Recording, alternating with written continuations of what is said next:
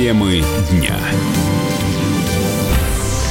Вы слушаете радио «Комсомольская правда» в студии Валентин Алфимов. Кабмин поддержал законопроект о праве полиции объявлять предостережения. По действующему законодательству официальное предупреждение о недопустимости нарушения закона могут объявлять только сотрудники ФСБ и органов прокуратуры. Как рассказал один из авторов законопроекта, первый зампред Комитета Госдумы по безопасности и противодействию коррупции Эрнест Валеев, многие правонарушители не нарушили бы закон, если бы их вовремя предупредили.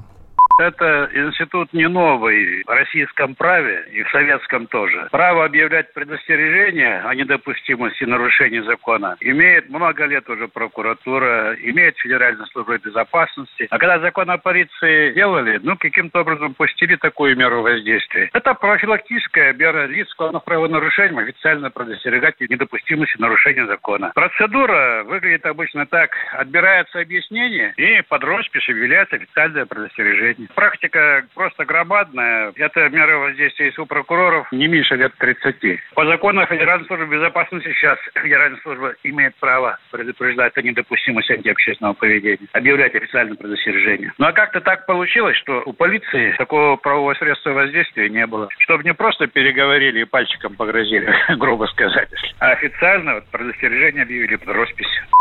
Законопроект внесли на рассмотрение Госдумы еще в марте. Предостережение сотрудников правоохранительных органов, как указывали депутаты, является обязательным для исполнения. Их можно будет выносить людям, чьи действия создают условия для совершения преступлений и административных правонарушений. Также полицейские смогут предупреждать о недопустимости антиобщественного поведения.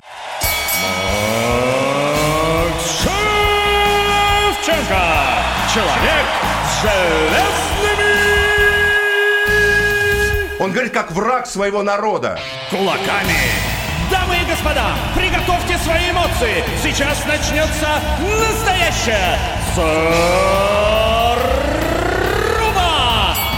Если у тебя нету денег, подыхай просто. Государство должно быть социальным.